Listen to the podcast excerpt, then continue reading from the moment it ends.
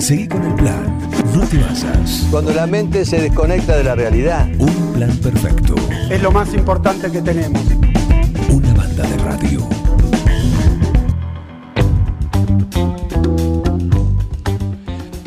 Hola María Vélez, ¿cómo andás? Bienvenida. Arrancamos la, la columna así, apuradito, pues tenemos a nuestro invitado ya, conectado. Ya, ya, ya. Buen día, ¿cómo va? Bien, ¿vos? Bien, muy bien, muy bien. Todo tranquilo. Hola, Estamos- Facu. Hola, Miguel. ¿Cómo le va? Muy bien, muy bien. Estamos con María Vélez acá en su columna de todos los miércoles en Un Plan Perfecto, detrás de escena, y tenemos a su invitado. Preséntalo vos, hacé los sí, honores. por supuesto. No, no me quería perder la oportunidad. Bueno, hoy Pablo Picoto en la columna para charlar de, de la comedia, del stand-up. Así que bienvenido, Pablo. ¿Cómo va? Hola María, ¿cómo estás? Un abrazo grande a todos allá, Facu, Miguel, todos. Bueno, ¿cómo anda, Pablito? Un gusto charlar nuevamente y tenerte acá en Un Plan Perfecto una vez más. Antes de, de charlar con eso, contame cómo, si ya terminaste el rodaje acá con, con Carilla, eh, que estuviste haciendo ahí, participando de, de la película El Chajá.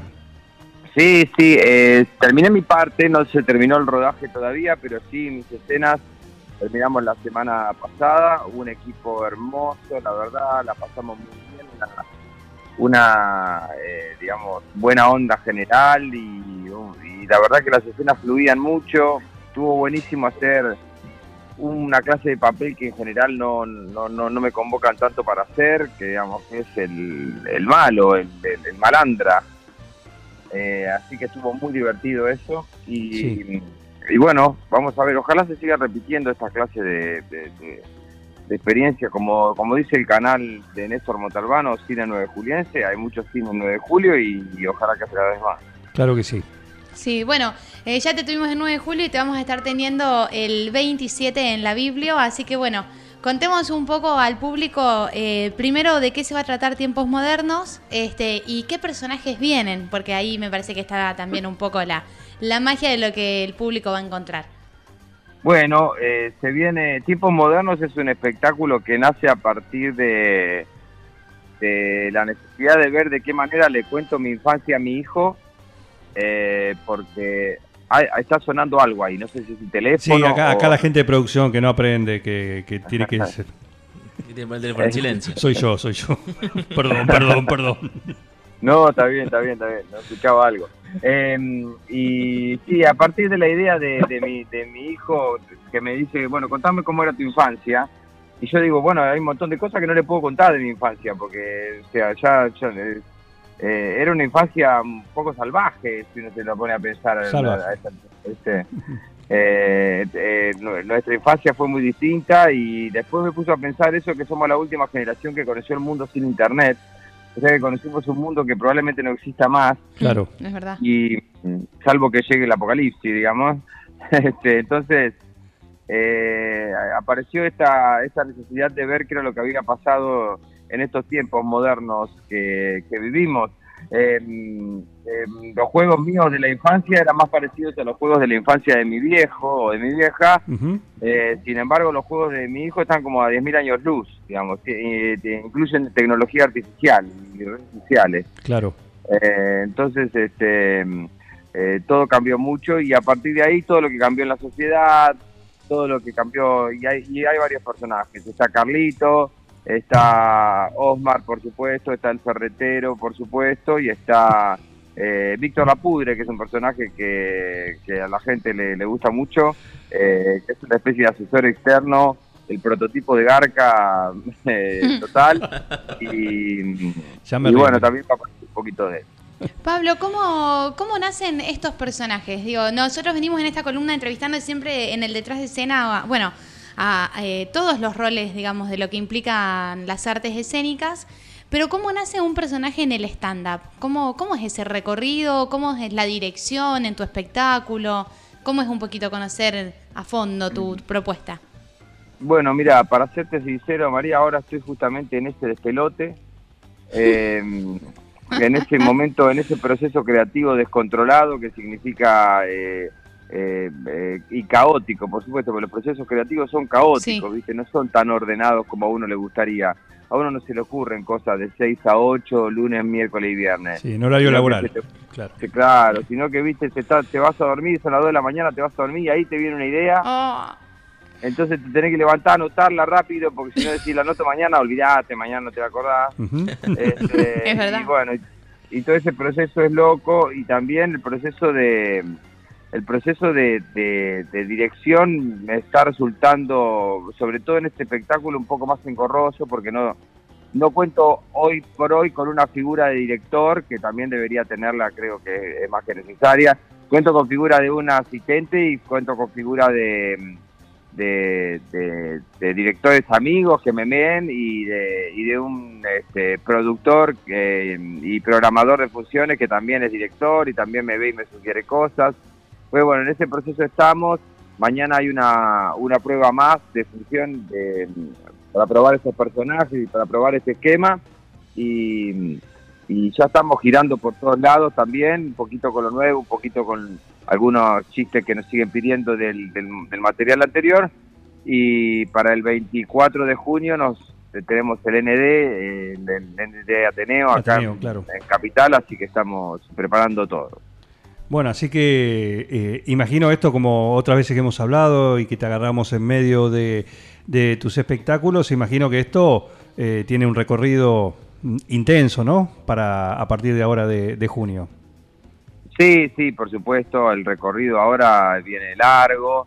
eh, a partir de, de ahora, incluso de, de este mayo en el que estamos ya saliendo por todos lados, eh, supongo que recorrerá, no te digo el país, pero sí por lo menos algunos de los, de los de sitios eh, clave.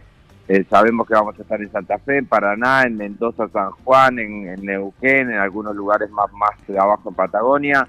eh, y en algún momento haremos el NEA también. este, así que bueno, estamos eh, organizando el año, por supuesto. Estamos con Pablo Picotto aprovechando estos minutos que tenemos disponibles en su nutrida agenda en proceso creativo, así que eh, no hay límites en cuanto a esta agenda, pero en este proceso creativo, en esta búsqueda de personajes, de chistes, de historias, con la temática que recién con- contaste que va a tener tu, este nuevo espectáculo tuyo, Tiempos Modernos, eh, siempre es todo, todo tuyo, todo lo analizás, lo que analizás vos. ¿Tenés alguien que vos le decís, che, esto puede funcionar? ¿Alguien que te, te hace una devolución para ver si Bueno, mi- justamente estas cuestiones que estás armando van?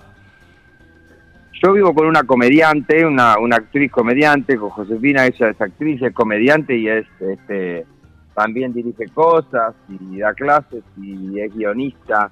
Entonces, eh, claro, que viviendo en una casa en la cual tenés para hacer ping-pong todo el tiempo de esta clase de ideas, siempre las, las, las, las- las laburo con ella, ¿viste? Bien. eh, que las tengo, que, las- que también los tenemos cerca ahí, nos vamos tirando cosas sobre nuestros materiales, sobre nuestros eh, nuestras rutinas. Eh, y después sí, siempre tengo el círculo de amistades eh, que no me miente, ¿viste? Porque está el, el círculo que te dice, hermoso, hermoso, hermoso, y está el resto de gente que dice, esto no me gustó. Claro. Eh, esto sí. Después vos ya sabés que lo dicen desde su criterio, desde su lugar, de lo que les parece, pero, pero por lo menos sabés que te lo dicen honesta, sinceramente, qué es lo que necesitas. En un momento necesitas que te, que te... Nunca necesitas en realidad que te sobe la espalda ahí que te digan qué lindo que sos, sino que lo que necesitas es que honestamente te digan que les gusta y que no. Y bueno, y ahí ir sacando un poquito el termómetro de qué es lo que se ve. Perdón, vos dijiste, ahí tenés, ahí tenés una directora. ¿O no puede ser?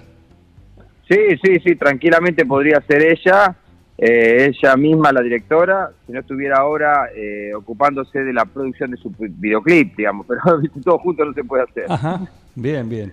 Entonces estamos como con 40 proyectos abiertos, yo soy el productor, uno de los productores de su videoclip, ella es una de las directoras de mi espectáculo y así vamos llevándonos adelante. Me imagino esa convivencia. Bueno, igual se ve un poco en los videos, ¿no? Digo, en, en las redes eh, que siempre están ahí compartiendo y uno está haciendo y pasa el otro por atrás. Digo, ese cotidiano de convivencia eh, me parece que muestra un poco esto que estás contando.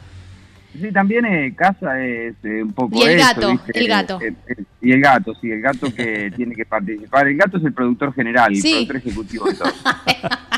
Es, es increíble cu- cuando aparece, no, pero, pero bueno, se ve todo este trabajo.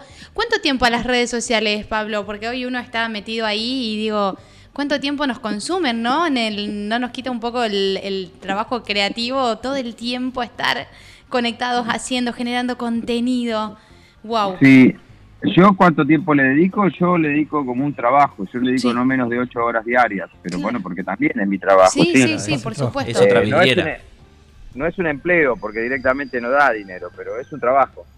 Eh, Sí, no, parte de los, los trabajos que hay que hacer para difundir, para estar en, en movimiento y para que no se te caiga el algoritmo y toda esa zaraza.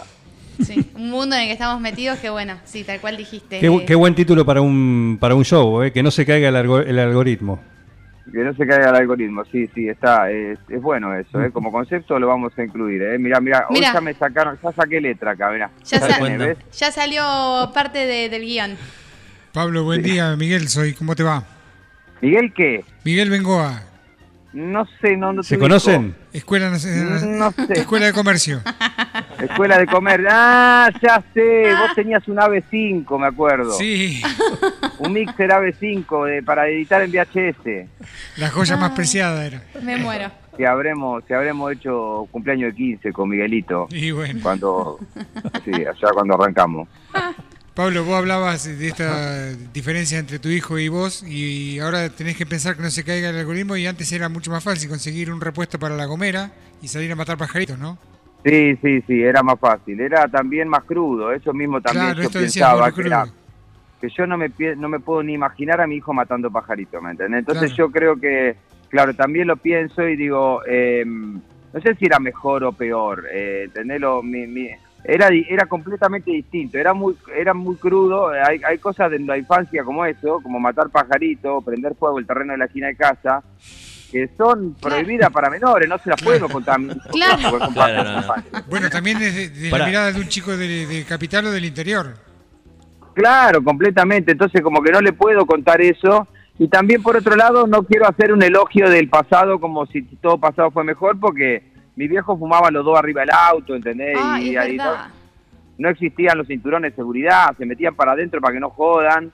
Y, Claro. Es verdad. y bueno, y la vida era también mucho más cruda, ¿viste? Más, más, eh, se, se tiraban unos gases espantosos al aire, no se cuidaba nada. Eh, entonces todo eso también era verdad y, y hacer un repaso de que, y bueno, yo le decía también que iba al circo, porque lo que había para ver era el circo, no había celulares, no había nada. Y le decía, cada vez que iba al circo, cada vez que venía al circo, bueno, y venía al circo y había, los, los circos tenían animales, y él no lo, Ah. no lo puede creer. Claro, Es verdad. Los claro. circos tenían animales y era así. O sea, no es que yo esté de acuerdo o no, pero era así. Cada vez que venía al circo faltaban dos o tres perros. Porque era así, porque había leones. leones. Es cierto. Ah, es cierto. Bueno, son parte de la realidad de que vivimos distintas. ¿no? No te voy a preguntar cuántos pajaritos mataste con la gomera, pero sí, ¿cuántos terrenos prendiste fuego? Bueno, por lo menos ahí, mira, eh, eh, en el terreno donde ahora eh, está, eh, goza de buena salud la parrilla, la parrilla del Mataco, Sí, ahí en la esquina de Lagos y San Martín. exacto. Ese, ese fue eh, felizmente desmalezado en, en una época. Estaba baldío. Sí, sí, fue desmalezado en una época completo, en un invierno que necesitaba un poco de... Tenía mucho cardo seco. Eh, y Le después, sí, después... espacios verdes. No, claro, pero además como le explico yo a mi hijo que, que en el campo nos comíamos las palomas, ¿entendés? Mm. Pero porque las cazábamos y las comíamos en el campo, ¿entendés? Claro. sí, sí. sí, era, Claro, era parte de la actividad. Sí, totalmente. Claro, y además no se puede creer, ahora imposible eso en Buenos Aires, que vos no sabés, la paloma puede estar comiendo material radioactivo, no sabés, ¿entendés? Eso, No, sí. exactamente. La una, una paloma porteña. Bueno, No, olvídate, además la paloma era era un plato, digamos, una delicatessen antes, Sí, sí. ¿entendés? Ah, Y ahora... En el momento. Se Claro, y se ahora... ahí una- claro. Exacto, y ahora sos una porquería, si te comes una paloma, entonces todo cambió y me parece que cambió para bien. Sí, igual puede decir que la paloma la hacía mi abuela y ahí se pone de moda de nuevo, ¿no? Como la ¿Cómo? hacía. Viste que ahora todo lo que cocina la abuela, lo que cocinaba la abuela es. eh, se pone de moda gastronómicamente. Decir que la paloma, mi abuela hacía palomas y la Ajá. traes de nuevo al menú. Claro, También. claro, y bueno, es- es- esta cosa del sabor, el sabor de hogar, ¿no? Esta cosa de cómo cocinaba la abuela. Exacto. Eh, bueno, Pablo, ¿querés, Ay, abuela. Eh, perdón, ¿querés recordar la agenda completa que tenés de fechas? Porque si bien vas a estar el 9 de julio, digo, tenés unas cuantas fechas ahora previas que por ahí está bueno que, que se sepan. Sí, sí, bueno, o- mañana tengo aquí en Buenos Aires en la Silla Eléctrica, que es un club de comedia, eh, que vamos a probar materiales, es un laboratorio, así que ahí voy a estar probando todos los materiales de stand-up y además los de, los de personajes. Después tengo el 26 en Morón, el 27 estamos allá en Cajos Ingenieros de Julio, después tengo Ramallo, San Nicolás y el ND, y después tengo tirando por quinto lugar y además soy guionista y de actor en la TV pública en Noche de Mente Sí, Muy y bien. con las redes. Que ya yo con cuatro laburos estoy bastante bien por ahora. completito. Pablo, Sí. me quedé pensando cuando dijiste que tuviste que hacer de malo. ¿Te tocó hacer de Corsiglia, el malvado? Corsiglia, ¿te acordás de Corsiglia? ¿Te acordás de Tony Moss más que yo? Eh, ¿Te acordás de Corsiglia? Era, sí, era un personaje medio mafioso que habíamos inventado para una... Sí, sí, y le habíamos puesto un sombrero que no tenía nada que ver con su indumentaria, ¿viste? Porque estaba vestido de jogging y tenía un sombrero como de mafioso de la... Del, del- de, los, de los 20, un calabrés de los 20, una cosa así. El amigo Benítez era. ¿Eh? El amigo Benítez. Sí, sí, claro, claro, claro. Eh, no me olvido más ese personaje. Era malo, muy, pobre. era muy divertido. Menos Tenía una cara de bueno, era, era chiquito. Sí, sí, chiquito, bueno, una cara que vos decías, ah, no, el casting está muy mal hecho acá. Claro. Pero bueno, era, ¿Cómo fue era ser el que, de el malo? que tenía. Viste, el casting, se, se- se- el casting, el objetivo del casting es tomemos al que tengamos. Claro. El que esté a mano. ¿Y cómo fue ser de malo para vos? No, para mí fue un placer, un placer, una, una cosa que yo amo, que a mí me encanta investigar distintos personajes. Me parece que eh, los personajes que tienen sus contradicciones, que no son lineales, que, que son justificadamente, digamos, lo que comúnmente se dice el mal, pero que son justificadamente el malo dentro de sus realidades. ¿entendés? Eh, eh, no serán buenos, no serán tan buenos como otros quieren, pero en su realidad esta es la que hay y son así. Eh, eh, te- son, son mejor, son lindos, son, tienen matices, ¿entendés? No, no, no, no son tan lineales y, y disfruté mucho de hacerlo, sobre todo con la estética con la que Santiago Carilla quería contar la película, con una, con una estética, eh, con un ritmo tranquilo, pueblo, en, en su contar la película, y también con una estética eh, muy interesante, muy de, muy, muy de cómo se ve realmente eh, eh, la penumbra de un club, la- el, la- el contraluz de depósito a la hora de la fiesta, el pueblo, cosas, imágenes que me resultaban ganas y estéticamente muy lindas. Se comunica Daniel Olivares, está escuchando, dice, ¿qué pasa con el con el chino? ¿Marca mucho lo- los precios? Chino Leo marca precio porque Chino Leo no quiere preparar la inflación. Tiene que tener siempre todos los juguetes tiene que estar acá. Precio nuevo. Además, mejor oro, tenés lleva guarara. Vos tenés lleva guarara y guará hoy, para el mes que viene, sacás más plata que plazo fijo, porque tenés, gana más. Gana más de lleva que plazo fijo. Vos sabés que es inevitable cuando voy al chino de, de no pensar en este personaje. Claro, ¿viste? A mí me pasa también, a mí me pasa. Sí. A mi hijo le pasa. Papá, e- este chino es el chino Leo, me dice a la vuelta de mi casa. No, no, otro. Escuch- escúchame, te voy a aprovechar lo- el minutito final, eh, sé que estás ahí por salir. eh, te tengo que hacer el cuestionario de un plan perfecto que hacemos acá. Imposible no hacértelo. Te tenemos que hacer el cuestionario de un plan perfecto que Por hacemos favor. habitualmente. eh. Ponemos el cronómetro en cero. Contesta el cuestionario de un plan perfecto. Pablo Picotto. ¿Qué hornalla elegís a la hora de calentar la pava, el agua, lo que sea? La, la de abajo de la derecha, la primera, la cerca mío. ¿El papel higiénico colgando por delante o por detrás? El papel higiénico colgado por detrás. La pasta de dientes, ¿cómo encarás el pomo? ¿Sos prolijo? ¿Lo agarrás como venga? ¿Lo acogotás? Me resigné. Eh, yo era prolijo, pero vivo con gente que hace cualquier cosa con el pomo. El lado de la cama, ahí con la directora, en su casa imagino que siempre el mismo. Cuando se van, cuando te acompañan en la gira, cuando lo aco- la acompañas a ella, ¿lo respetan? Eh, no, es a libre disposición de ella. Elige el, elige el lado que le gusta y a mí me toca el otro. ¿Cómo tomás mate? ¿Con qué recipiente? ¿Tipo de yerba? No, yo soy el Inadi del mate, yo no te discrimino ninguno, yo tomo cualquier mate. En, en mi casa tengo, en mi casa tengo, eh, tenemos de verdad una cantidad de termo y de mate que parece un hostel la casa, no sabes lo que es. Todo el mundo que viene dice, ¿cuánta gente toma mate acá? No, No. somos nosotros dos nomás. ¿Y ¿Por qué tantos mate y tantos termos? ¿Qué sé yo? Para no aburrirnos. Cuando tenés que volver a la ciudad de Buenos Aires, decís, no, me tengo que volver a casa, me tengo que volver a Buenos Aires, La Capi, La Capital, Baires, Cava. Eh, no, casa o capital. Casa o capital. Bien. Depende de qué esté mencionando. Estás en una pizzería. No, este, San Cris. San Cris también sale. San Cris. San Cris es San Cristóbal. sí, claro.